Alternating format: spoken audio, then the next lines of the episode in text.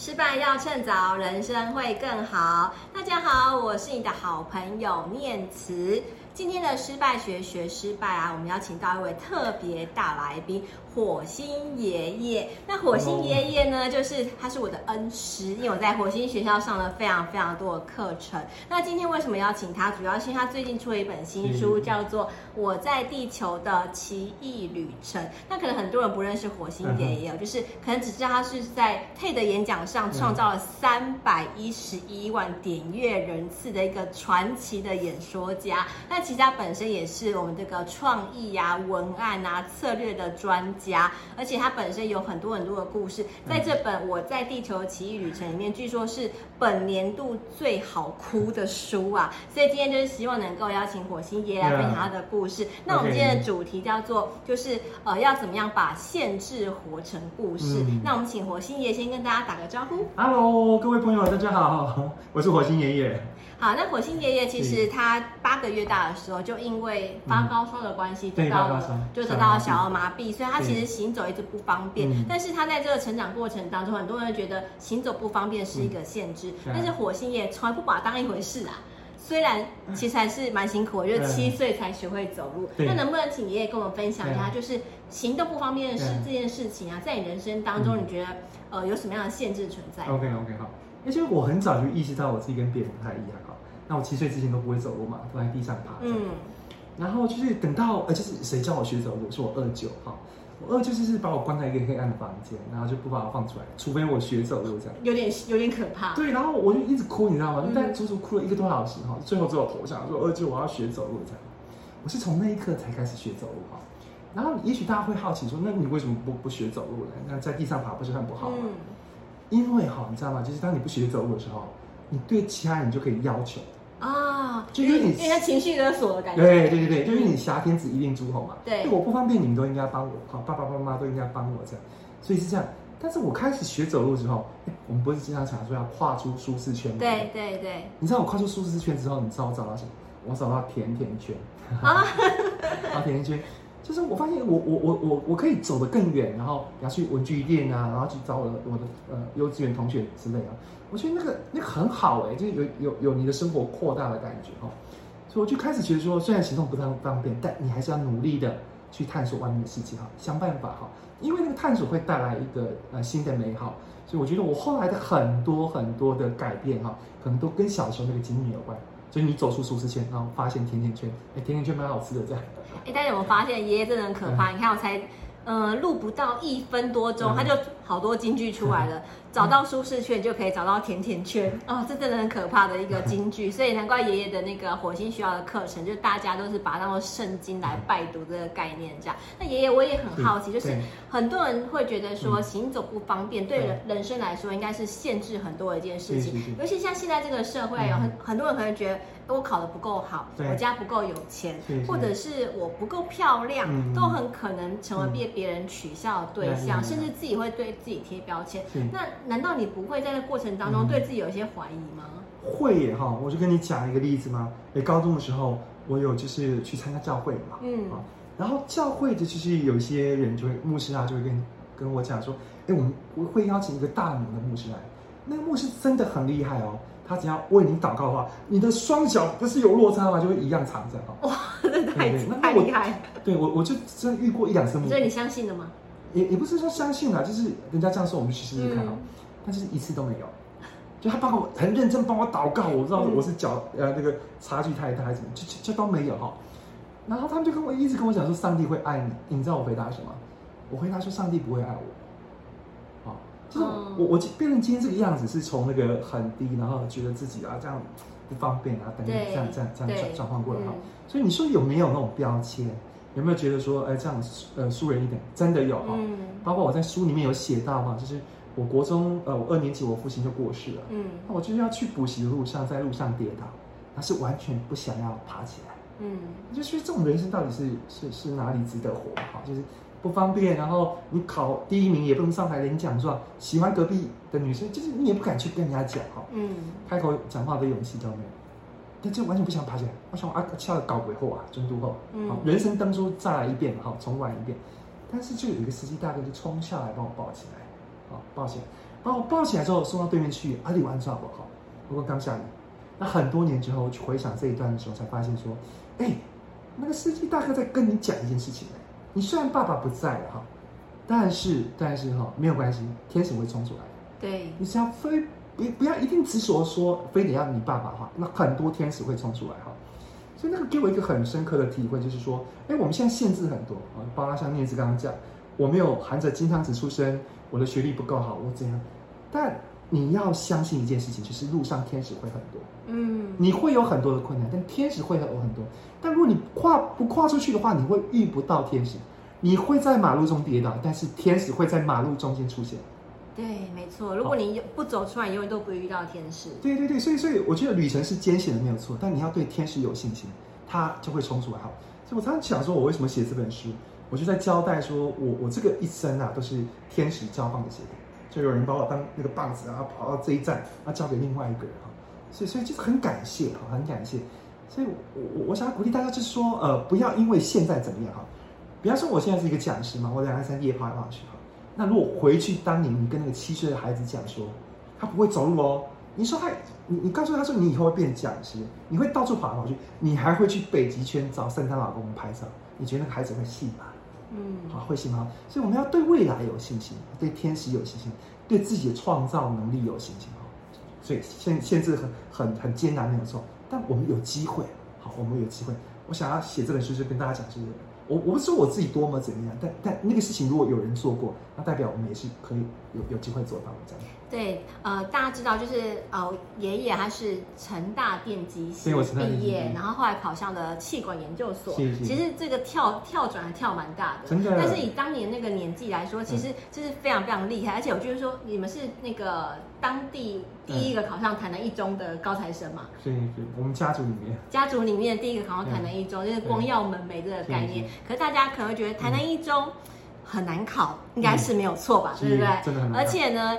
大家可能不知道，爷爷因为七岁才能够走路的关系，所以所以七岁才上幼稚园大班。没错，对，所以他的学习之路是比别人更慢的，而且更为辛苦的。你也可以分享一段那个你求学那段那段期间多辛苦吗？OK，好，就是因为你小时候都不会读书嘛，然后七岁才开始上幼稚园哈。但是我就讲一段，就是说我对知识的渴求，就是有一天我妈妈生病吧，嗯，她就觉得说，哎，你不要去上学，你请假在家。但我就想说，万一今天老师老师又教了什么，怎么办呢？哎，我就自己一个人去幼稚园过马路哦。你看我那时候拄着拐杖嘛，哈，那其实是有点危险。而且才刚学走路。对，七岁大而已，嗯，就觉得不行，那是想要去那个哈。所以，因为我明白说我我我我走不远，所以我一定要在学习这个事情上不可以输人家，嗯。所以从来都没有人跟我讲，我就觉得我考试一定要考第一名，好，就大概有一样的动力哈。那我们那时候高中很难考。大学更难考，对，我们那时候录取率是三十三 percent，嗯，就是所有的私立大学、公立大学加一加哈，所以所以其实，在那样很困难的环境下，但还是要很努力哈。就是我觉得不是每个人条件都很好，我觉得我条件也不是很好，好，但但是但是我觉得可以用努力去补足，好，用补足啊，我大概算认真，所以。啊，后来后来啊，在学习这这个成果上还算可以这样。爷爷讲的很云淡风轻哦，但如果有看这本书的人会知道，就是他七岁的时候上幼儿园大班，才开始学所谓的一二三四五六七分分分分，对。第一天就考试，一写到一百，只会写到四。对，所以你看，幼儿园大班就比不上别的输在起跑点的一个爷爷，然后年纪也比别人大那么一截，对，而且。我们现在都知道，就是可能呃，你会直接保送，就是到国中毕业都可以有学校可以念。嗯、可是爷爷到了国小五年级的时候，有专中断过学业，对不对？对，中断过。那时候因为脊椎开刀的关系，然后中断一年的学业，对不对？大概是对，中中断一年，然后因为脊椎开刀嘛，哈、嗯，就是休学，然后在家，然后就单独一个人。我的生命中有很多单独一个人的时光，这样子，嗯，对。我觉得爷爷在住院这段期间啊，在这本书里面最让我感动是妈妈把你推出去那一段。是，就是爷爷在书中里面有提到，就是因为在呃脊椎开刀的关系，有住院住了大概一年的时间。对，然后在那段时间之内，其实因为脊椎开刀，然后头手脚其实是不太能动的，因为把那个脊椎矫正过来，然后所以这样的小孩一般来说啦，医生都会让你。乖乖不要乱动，真的，在床上躺着就好，不要长褥疮就很好喽。其他没有太多的渴求，念书当然不重要啊，生命比较重要，健康比较重要嘛。可是爷爷小时候很调皮，他说他要去看电影，那怎么看电影呢？他妈妈就做了一个很勇敢的决定，就把他整个病床推出去看电影，这样。所以爷爷说，这段人生过程，妈妈是你的呃天使，也是把你推出去的人。对，我觉得我妈妈好像有学过如来神掌这样，她就会在很多关键时间点就把我推出去哈。像刚刚念慈有讲说，她推着那个病床哈，然后带我出去看电影哈。那个一路上其实有很多闲言闲语，嗯，三姑六婆讲说啊，喜我爱跨点那样啊，安那个被垮了，但他就不管啊，因为我妈妈在很多事情上都会做这个事情，然后明白告诉我说，你把那个那塞，你把血塞哦，好，就他不会允许你拿身体当借口，嗯，那但我很多年之后回想起那一段往事，就觉得说，因为我妈妈是从小到大都那么勇敢嘛，还是因为她生了这样的孩子，她非勇敢不可好。所以我又学到一件事情，就是我妈妈离开之后，呃，我又重新学到，就如果你愿意为一个人勇敢一次，好，你就有可能把你的勇敢感染给那个人啊。好，然后那个人如果接棒起跑，你就不会知道他有一天会跑多远，这样子。是是，爷爷，那你真的觉得你妈妈就是一开始是勇敢的，还是真的是为了你勇敢的啊？我觉得他一开始，因为我小时候我写到他小时候的故事，他是一个很怯懦的人。他是有一天就是被呃同学打，然后哭着回家。对。那被我的外公一起靠上了。你阿改跟他家靠的呢，我的真正连连我还这会怕了一样哈，就没有得到安慰，反而就是还要被爸爸要打。嗯。他就觉得说，那我要为自己出头。那我我我外公那个家族那边的人，每个孩子都是懂得要为自己出头，包括我外公被关了十二年嘛，是个政治犯。但你可以关注他的身体，你知道他出狱之后，他还参加美丽岛事件。他还是真的很勇敢哎，完全不畏惧强权。其实他觉得他的思想是你管不住的，嗯，对，你管不住。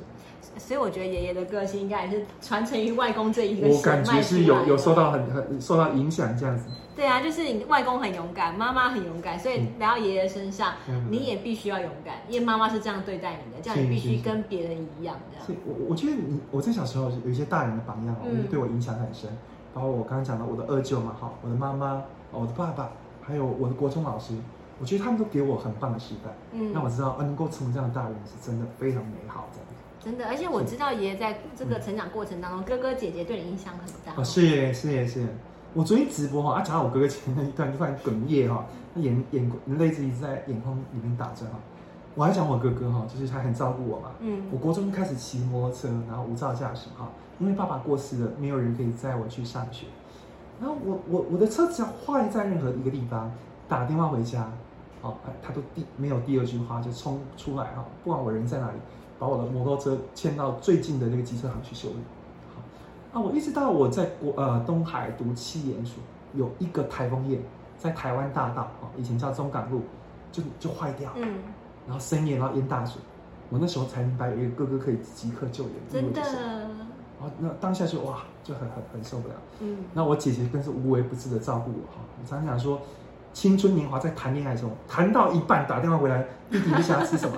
姐姐回来做饭给你吃，这样，嗯，就是很感动。然后她照顾我非常多，然后包括我在深圳成立公司，没有第二句话，就飞深圳帮我跑一趟，当我的负责人这样。然后每次我就跟她讲说，谢谢你照顾我这么多，她都会回一句话，你谢什么？妈妈有交代，一定要我照顾。我不能不负妈妈的交代，我就觉得哇，然后他们小时候你知道，就推着娃娃车，嗯，对对对，带带我带我出去玩。我我后来写在书里面，就觉得那个像什么？那个很像是一个平面版的云霄飞车。嗯，好，那我的哥哥姐姐当然是我的动力嘛，哈。我就觉得，哎，我在写这段的时候想到一个对白，就是空气中回荡的一个对白，是我当时没有听见啊，旁白啊，哈。那旁白就是弟弟放心吧。我们到哪里，你一定也可以到哪里。这样，我看到这一段真的超感动的。对，就是我觉得有这样哥哥姐姐真的好幸福哦。是是。可是你知道，我心中还回到一个另外一个想法，就是不是每个家里有这样孩子的人，他们都能够接纳这样的孩子。是，你知道我在做记者的过程当中啊，我也采访过很多家里可能脑性麻痹啊，或是有家里有一些身身心障碍的问题的孩子，他们爸妈是不敢带孩子出门的，明白？甚至是不敢告诉他们其他人说，哎，我们生了这样的一个孩子，因为怕被贴标签。那你觉得你的爸爸妈妈还有哥哥姐姐为什么会那么的勇敢？嗯，然后让你有这样的一个正面的思考能量呢？就是如果我爸爸妈妈的部分，就是他们有一点愧愧疚感。嗯。他们就觉得哇，这是自己因为疏忽了而没有去打针干嘛，然后及时就医，所以、他们就想尽办法要补救啊。他们那种想尽办法要补救这个事情就有干扰了。嗯，就一个事情发生，但我们要可以尽各种可能的努力去改变它，好，这是第一点。但我的哥哥姐姐他们，我后来回去跟他们聊天，他们说他们从来都没有把我当做不方便的孩子。的的弟弟，嗯，好，那他们也没有觉得说啊，那爸爸妈妈多照顾我，然后他们的爱少了一点，他们有什么介意？对，一般都会兄弟姐妹会争风吃醋，完全没有哎，就觉得弟弟不方便照顾是应该。你有个天使哥哥姐姐，对，我原生的天使哥哥，就是他们都很单纯，就是没有什么特别的。包括国中的时候，因为我家里有一些变故嘛，我都不讲话，嗯，我哥哥就会抱着我，然后一直哭，就说你告诉我，你告诉我，你不要不说话。我就现在想起来就觉得哇，这很感动哈，就小时候你不珍惜，因为你。不了解，因为鱼在水里面，你不会知道水的可贵啊。鱼上陆地了之后就知道水意味着什么。哎，爷爷，你真的很可怕，随便跟你聊个天都是金句这样。就会觉得哇，原来有战哥哥姐是多么福气啊，多么有福报的一件事情这样。嗯。真的，我觉得哥哥姐姐这件事情，还有妈妈、爸爸对你的爱，真的是改变你很多。所以一路上遇到的都是天使吗？这件事情我在看这本书的时候，其实也想了很多。就是每个人的人生当中都会遇到天使，但是也会遇到恶魔啊。那当你遇到恶魔情况的时候，你难道不会觉得我应该反击吗？OK OK，就是我其实有比那个现在你能够想象任何八点档狗血的八点档还要八点档的的人生经历哈。那我在写书的时候，就是我在想说，我那我要说什么？嗯，我想要把那些美善的东西啊分享出去哈。嗯，那那我我不要去讲那些，我不要去呃在里面写八点档的连续剧，但是我可以把那些八点档连续剧变成自己的养分。对，好，就当我们讲说宽恕这件事情哈，宽恕这件事情就是有人伤害你，然后宽恕啊，你要宽恕他，你要以德报怨哈，这共同就老公。好，嗯，就是你真的能不能够成为一个那样的人，是什么时候？就是。在那个事情发生，然后你有做出关键行为的时候，那才是嘛。对。Okay, 然后我我我自己后来看待这些就是呃伤害呃，其实我们从世俗的角度来看，好像他们伤害你嘛哈。我我有一个比喻在书里面嘛，那个就很像，因为我会用一些身脏厕所，是好身脏厕所啊，嗯、但身脏厕所不是你每次进去都是干净的，嗯，好，就有些人可能不是很方便，我真的觉得他们不是故意的。但他们真的没有能力去处理啊，一个一个哈，就是不小心自己弄脏了那个。嗯。但没有关系，我有能力嘛，我都会把它清理干净再出去。所以对于那些伤害过我的人，我就觉得是他们就是那些不是那么方便的生长者，也也许能力上做不到，也许没有人告诉他应该要怎么做，好，没有关系哈，就是就是就是就是这样。那我遇上，但我可以让下一个人不要碰到。嗯。好，我就常常觉得说，如果我们有那种不好的经历，就是我们至少在这边就停住。不要让那个不好的经历从我们这边又扩散蔓延出去。懂。好，这是一个哈。另外一个就是说，呃，我书里面有分享那个一个故事嘛，就是那个呃呃呃，就是与神对话里面。对。我讲说两个小灵魂嘛哈，就是说，哎，你说你想要学习宽恕，我说我来地球帮助你，我会伤害你哦，哦，然后那你受伤之后，你就有机会去学习什么叫宽恕哈。OK，那你就很开心哦，我竟然为了愿意为了你而去做出那些不堪的事情。但这时候我就讲一句话，但是当我伤害你的时候，你可要记得哦，原来的我是谁？啊，原来的我也是一个天使啊，我只是想要去帮助你这样。所以当我有这个角度之后，我看待那些伤害我的人就觉得不一样。我觉得搞不好他就是一个很苛刻的老师，因为我们在学校都会遇到那种很刁钻的老师，刁钻的老师对不对？故意给你很差的分数，很差的分数，然后评语这样。对，但是他就会帮助你在那个部分成长。好，所以后来也觉得说。所有的教导不一定需要以我们喜欢的形式出现，好，重点是我们有没有能力把那个我们不喜欢的东西也变成教导，啊，如果我们有这种能力的话，我觉得世间所有的一切都可以变成教导这样。爷爷，刚刚虽然你很忌讳不谈谁伤害了你，但是能不能稍稍透露一下，你第一次有这样的感受是什么时候？就是发生了什么事情让你觉得说好，我决定到我这边为止。我我记得有有些是在工作上哈，有些是在个人生活情感上啊。那我觉得在工作上中比较就是呃，就是你对人家很好，那突然其实那个人就呃呃呃，可能反过来，然后做出对你伤害你的事情，对对，然后然后他做出那个事情，然后连你的主管啊，也可能也也也相信对方啊，对评价也改变了，对，那个就很很伤心，就是就是这么尽心尽力，好心被雷劈那种感觉，哎对对，呃，我我讲过，牺牲小我完成大我，结结果没有人理我。对对对，这种这种情情情况，只有你牺牲了，其他都其他人都过得很好。对对对对对。但后来就想说，呃，就想说，那那那那呃，不要有牺牲这种这种这种心情哈，就是你去做你开心的事情，然后去享受当下。但我们永远无法控制别人要想什么、说什么、做什么。对。那就就由他去，啊，由他去哈，就珍惜那些啊啊、呃呃，你你你可以珍惜的人哈。那有些人其实他有别的事情要忙，那就就没关系。啊，就没关系，这样。这大概是你几岁的时候有的体悟啊？啊，几岁的时候有有的体悟，大概是刚开始出社会工作的时候啊。哎，那你体悟的蛮早的哎。啊，体悟蛮早。对，所以你接下来人生就会比较能够放得开一些。对，我就觉得，因为我从小都是在旁边看人家玩嘛。对。所以我觉得我是还是一个是一个不错的观察者。嗯。那我我我除了观察别人之外，我也会观察自己。嗯。我我我有一个不错的能力哈，比方说，我今天呃，比方说，哎，念慈，你在呃在在路边，然后不小心跌倒。那我会注意到我当时的反应是什么？我当时反应就没有什么。嗯。那我就知道，当我跌倒的时候，别人的反应也不会有什么。啊，同理心对的概念这样。嗯。对，有有一个这样，所以我经常就是观察我自己对别人行为有什么反应，来来学习说，那当我有那样的行为，别人可能是怎么样的反应。啊，通过这样的观察跟学习，其实就比较能够理解对方在想什么。对对，我们心比较不会那么痛。对，我们不用自己去经历那个事情，然后就可以学习到。比方说，有人讲了什么话。然后有人大家很不开心，我就知道这种话以后就不能讲。懂。对对对，好，那就避掉。啊，有人讲了什么东西，啊，有人就是啊，讲话的时候啊，都会把功劳揽到自己身上。惹得大家笑得很开心的时候，这个就要学起来。真的真的，我懂。对，所以就是见贤思齐，然后见不贤而内内自省的概念啊。我呃，其实我认识爷爷大概有三年的时间，对，就是跟着爷爷上了每一堂课啊。真的，我好认真。对，在每一堂课里面，我我觉得学习到的一一部分是爷爷身上的一些。Know how，不管是创意啊、表达，还有怎么样经营课程，都让我收获非常多。但整个过程，但我。最感动的一个地方就是爷爷总是非常非常热情的对待每个人，而且是完全无私奉献，完全不求回馈，在教教我们很多东西。我常常有时候在想说，你对我们那么好，可是我们回馈不见得那么多啊。例如我缴学费就没那么多嘛，那你干嘛要做到那么多？你可能超出老师以外该做的事情，甚至担任每很多人就是已经下课了，已经。毕业很久了，可是还是不间断会找爷爷求救。例如说，我今天拜托爷爷跟我一起录 podcast，哎，爷爷就一口答应了。对，就是类似这样的，其实超出很多老师原本该做的事情。为什么都愿意这样的无私的付出呢？因为我这一路上有人这样对我付出，嗯，好，有人这样对待我哈。像我的国中老师就是这样的哈，就是就是，然后你呃，我最近其实听到一句话：如果你被太阳照过，你会一辈子记得那种温暖啊。好。那如果有一天你有机会把那个温暖传递出去的话，你会很想要让对方也感受到那种温暖，这样啊。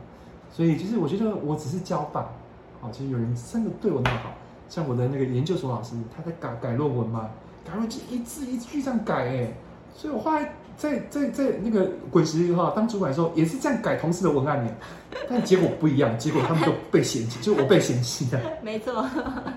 但但是当时我当学生，我是很感动。我觉得我以后如果当这样的老师，我也想要当这样的老师，就是让同学们知道啊，原来有有有经验的人是怎么写的，怎么做的这样。啊，不要在那个事情上面吝啬这样。对，你知道我上爷爷的每堂课程啊，我都很努力的写作业。真的，你知道为什么吗？因为我知道我只要写到八十分，爷爷就会帮我改到一百分。所以这样的这样的顾问资源，他要好好的运用啊。因为爷爷就是这样一个不断付出的人，所以我在呃后来上很多课程之后，我会告诉我自己，如果我未来当学长姐啊，去教学弟妹的话，我也应该要学习爷爷教我的，这样去付出。所以我觉得爷爷的精神其实就是呃，透过这样无私的分享，然后感动了更多人，也能够让。呃，这也是为什么那个像没有借东西这个影片能够感动那么多人，其实也是背后这个乐观啊，然后永远正向能量鼓舞了大家。对，那爷爷你你还有在里面提到就是那个转换视视角这个概念，就刚刚有提到说两个小天使的故事嘛，就是当我对你不好的时候，你永远都要记得啊，就是呃我曾经的样子是怎么样子。可是可能很多人他可能。呃，二十二岁还不见得能够明白你的体会。那对于这些还在迷惘，可能心里还过不去的人，你觉得他该怎么做会让自己心情好一些？OK OK 哈，就是我这个我刚好今天有贴文有提到这一点哈。就当我们就是，嗯，我你说我今天我现在在经历苦难，我现在可以癌症，我现在、嗯、我现在被被老板盯了，我我现在已经准备要被裁员了耶。你要告诉我怎么样看到美好的一面，这是这要怎么看嘛，对不对？对。啊，其实你在当下那个时候，我觉得很不容易。嗯。但我觉得你有一个视角可以尝试看看啊，是硬要给这件事情颁发感谢状。感谢状的概念是？感谢状就是说，你你想想过几年以后你要很感谢这件事情啊？那那个理由可以是什么？嗯。好，那个理由可以是什么啊？就是我我我几年后如果回想起今天哦，我现在有病在身上，那我会会很感谢这个病。的理由可以是什么？搞不好这个是他告诉，你应该要停下来，你应该要放慢节奏，嗯、你应该要有一种不一样的生活方式。因为现在当下这个生活方式是让你不健康的，它其实是一个很好的提醒。你试着用颁发感谢状的方式去把那个美好看见、找到。我觉得你现在就你你就可以从当下稍微稍微脱离，你就会开心一些这样子。哎、欸，我觉得这是一个很棒的方法，就是呃，颁发感谢状这件事情，老板骂你。那你就想，我可以颁什么感谢状给他？哎，他告诉我，可能我速度太慢了，那我就告诉告诉自己啊、哦，还好他提醒了我，我知道我之后我要在那个 d a y l i g h t 之前把报告提出来，那我下次就不会被骂，老板可能就会觉得我很棒。所以就是让在每件可能会犯错，或者是让你觉得不舒服的事情，找出一些些你未来可以变得更好的点。对，所以我觉得感谢状这个提醒是很棒的，对，也真的很厉害。就如果有人觉得说你现在呃，比方说你现在做简报做得很。嗯，那搞不好以后你会感谢。如果当时不是他跟你讲这件事情，你就不会再警报这件事情去精进吧？真的，因为大多数人都是自我感觉良好。对对对对对，所以我是觉得说，呃，所有的事情都是中性的哈。但我们现在因为在经历这个当下，就只觉得他很苦难，他很不容易。但如果你有这种知道他怎么样试着去帮他颁发感谢状的话，你就有可能找到那种呃独特的角度。那缓解当下的一个情况，这样子是。哎，爷爷还有在呃这次的书里面提到一个解除安装这个概念啊，就是我们刚刚想说要试着换个角度去看待事情，把这些可能现在的苦难当做是未来的一个感谢状来做颁发。但是对于这种解除安装这个概念是什么？可以帮我们说一下？OK 哈，就比方说我我经常会注意到有些人会讲一句话啊，我就是这样的人啊，啊，我就是一个不够细心的人啊，啊，我就是一个不会上台表达的的人哈。那个就是我们给自己贴的一个信念，对，一个标签，一个 A P P，对，好。那如果手机上面有一个 A P P 很难用，我们当然就可以解除安装，嗯，uninstall 哈，对。那所以如果我们被一个信念卡住，你就不要再觉得自己是一个没有创意的人，自己是一个不会做简报的人，自己是一个什么上台很容易紧张的人，哦，你可以解除安装，哈，就是我我我有一个比喻嘛，就是小劳勃道尼，我们知道他都演钢铁人，嗯，但你可以演钢铁人，不意味着你要一辈子演钢铁人吧？你就。来一场终局之战，对不对？是不是就可以把钢铁人就角色解除？对，你就可以去演别的角色，怪医杜立德啊，或者是福尔摩斯之类的。好，所以我觉得人生其实只有一次，但是你可以把它活成很多段啊。比方说，我本来是一个上班族啊，啊，后来按 install 就变作家、作者，啊，后来再按 install 就变成呃讲师嘛。对，我觉得是呃，你只要明白，你随时可以按 install，昨天的命运不用让渡到今天来。今天的命运也不用过度给给给那，我们可以抛弃继承，啊，抛弃继承哈，那这样的话就是有新的可能。这是我想要跟大家分享的啊，install 真的哎，就是我发现那个解除安装这个概念，有点像是我们现在讲的斜杠这个概念，就是斜杠其实不是讲的只是职业，你的个性、你的人格、你的命运都可以是斜杠的，就是你不用一直纠结在我不我爸妈对我不好，我这样我前男友对我很差，所以我接下来感情一定会很差。其实不用啊，你可以斜杠，或者是你可以解除安装，你可以过出不一样的人生。每个人都是每个状况都是你，你没不用。去否认或者是抛弃它的存在，但是你可以告诉自己，我到这边为止，我接下来可以过我更好人生。没错，没错。我们解除安装之后，我们可以安装新的城市。真的，哎，如果你现在告诉我说，我现两年前跟我讲说，你以后会很会泡咖啡，泡的很开心哦，而且泡得还不错喝哦，我不会相信。嗯，我吉他可以弹八五伴奏大提琴的吉他版哦，我也不会相信。但它就是发生了，它就是发生了。嗯，所以我就觉得说，我们面对可能性啊，保持开放。好，就不要觉得自己一定不能怎么样，一定怎样，去试一下，我觉得蛮蛮蛮有趣，蛮好玩的，这样。真的就是呃，今天我们主题是呃，把限制活成故事这件事情啊。爷爷在我们这本《我在地球的奇异旅程》里面，其实有很多更详细的一些描述啊。那里面第一句话就写说：“我带着限制来，试着把限制活成故事。”那里面几乎每一个章节我都细细看了很多次，而且我刚一开始就有说到，就是一本非常好哭的书啊。那听真的听说有人哭了半包面纸，所以如果各位听。或读者有兴趣的话记得现在到各个平台都有在贩售，对，不管是博客来啊，呃，金石堂、诚品，其实都买得到。嗯、然后现在好像签名版、签名版都卖光了？签名版都卖，我那时准备快五百本吧，对，都都都卖完，但没有关系，我觉得内容比签名更更。真的，真的，所以就是欢迎大家能够上网去订购。那我相信这本书一定能够带给大家很多不一样的醒思。那也希望大家能够一起跟着爷爷的脚步，把 限制活成故事。重点是，其实你可以发现，其实人生是没有太多限制的。只要你能够解除安装，换个角度看世界，其实你就会发现人生是无限美好的。那再次谢谢今天爷爷来上我们节目，谢谢大家，我们一起跟观众朋友说再见，拜拜，谢谢。